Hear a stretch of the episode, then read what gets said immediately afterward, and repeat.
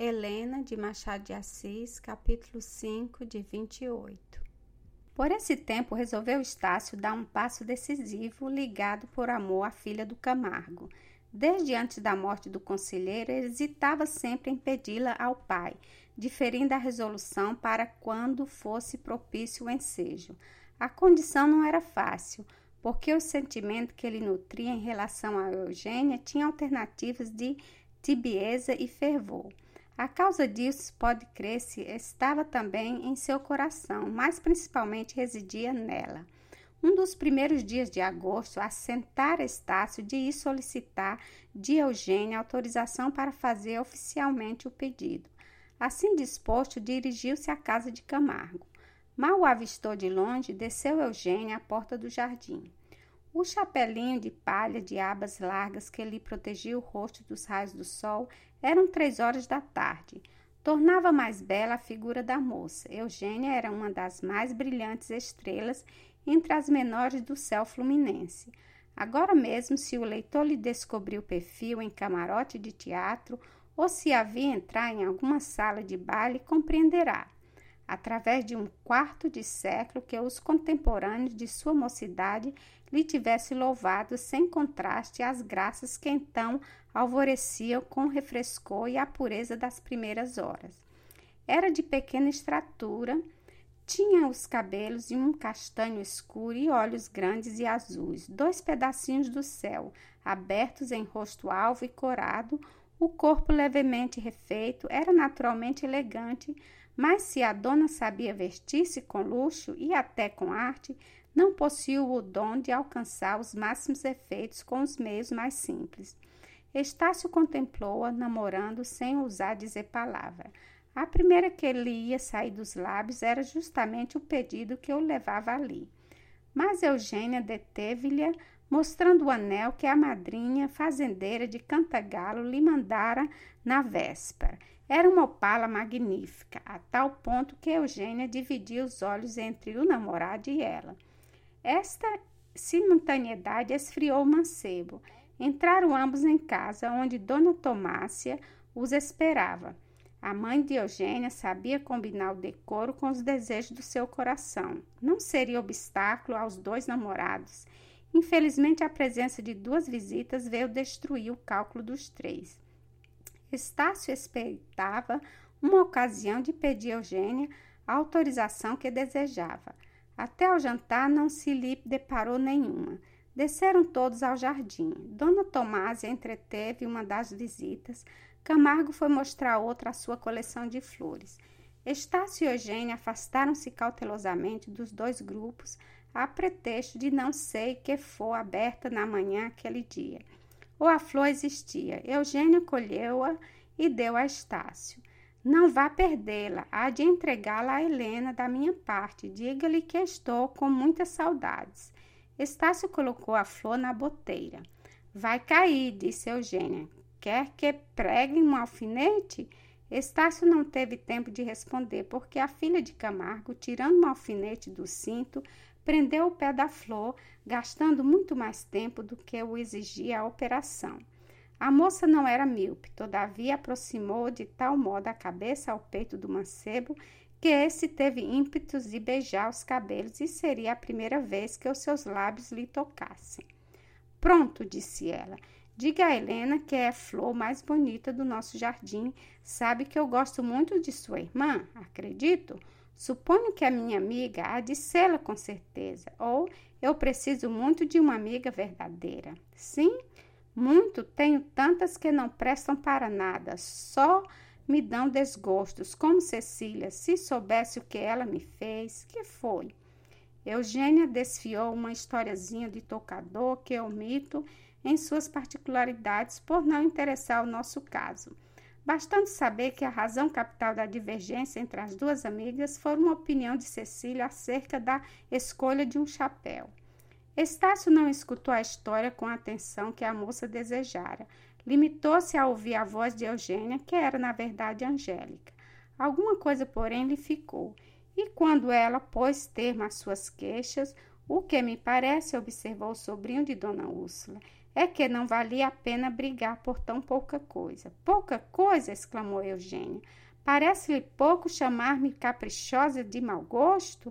Fez mal se eu disse em todo caso. Estácio fez uma pausa e continuou a andar. Eugênia esperou que ele continuasse o que ia dizer, mas o silêncio prolongou-se mais do que era natural. Em todo caso, repetiu a moça, erguendo para ele os olhos límpidos e curiosos. Eugênia, disse Estácio, quer saber a verdadeira razão do mau sucesso de suas afeições?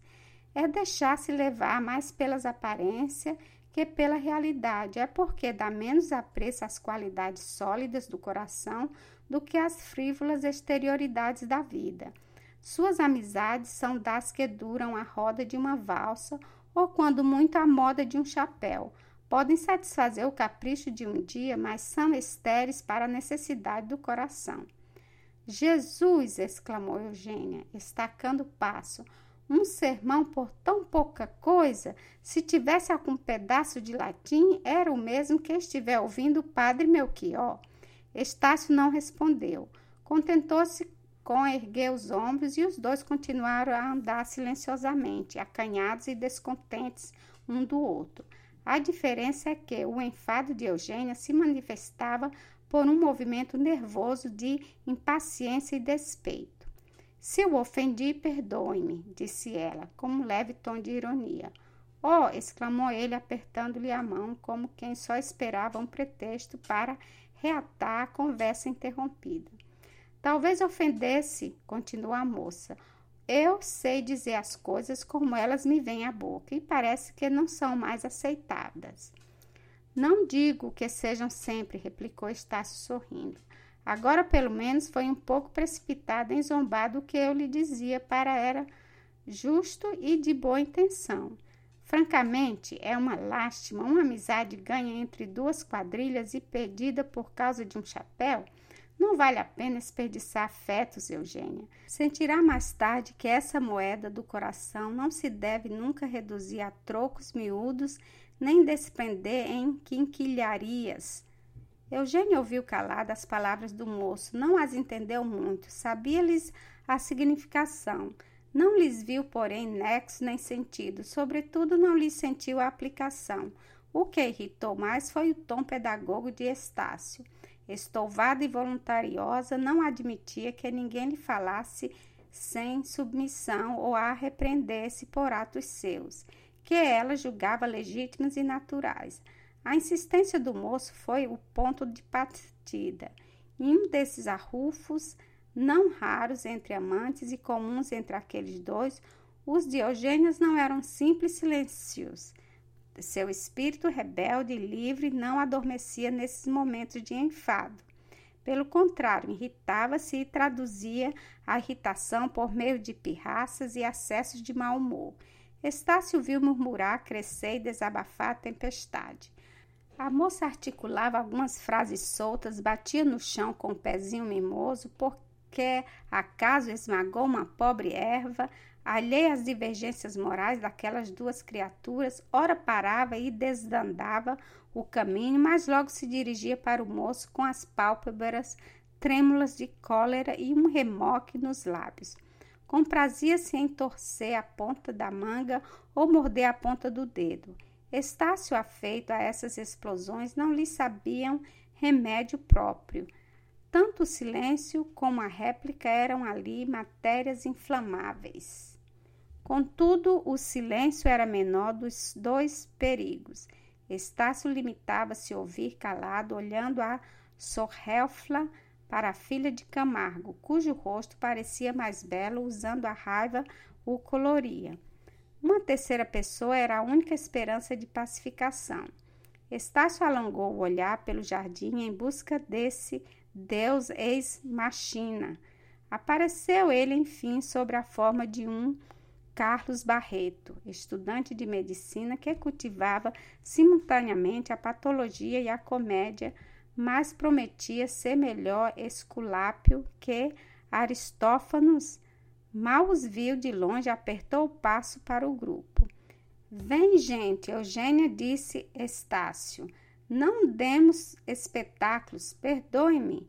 Eugênia ergueu os ombros, procurou com os olhos o intruso que daí a pouco lhe estendia a mão. O céu não ficou longo claro, mas o vento animou. E era de esperar que o sol se desfizesse enfim do seu capote de nuvens. Carlos Barreto deu a Eugênia a agradável notícia de que trouxera seu pai um convite para o baile que daria no sábado próximo numa das suas parentas. A perspectiva do baile foi uma brisa salutar que dispersou o resto das nuvens. Eugênia sorriu, Jair ri, me lá desanimei, como na comédia de Piron. Vinte minutos depois não havia em Eugênia vestígio da cena do jardim, mas a ideia do casamento estava adiada. O efeito foi agro e doce para Estácio, estimando ver dissipada a cólera, doía-lhe que a causa fosse não a própria virtude do amor, mas um motivo comparativamente fútil. A resolução de a consultar sobre o pedido de casamento esvaziou-lhe, como as outras vezes. Saiu dali à noite antes do chá aborrecido e azedo. Esse estado não durou muito. Dez minutos depois de deixar a casa de Camargo, sentiu outra coisa semelhante à dentada de um remorso. O amor de Estácio tinha a particularidade de crescer e afirmar-se na ausência e diminuiu logo que estava ao pé da moça. De longe via-se através da névoa luminosa da imaginação. Ao pé era difícil que Eugênia conservasse os dotes que ele lhe emprestava. Dali um discernimento provável e um remorso certo. Agora que a deixara, ia ele irritado contra si mesmo. Achava-se ridículo e cruel. Chegava a adorar toda a graciosa futilidade de Eugênia. Concedia alguma coisa à idade, à educação, aos costumes, à ignorância da vida. Nesse estado de espírito, entrou em casa onde esperava um incidente novo.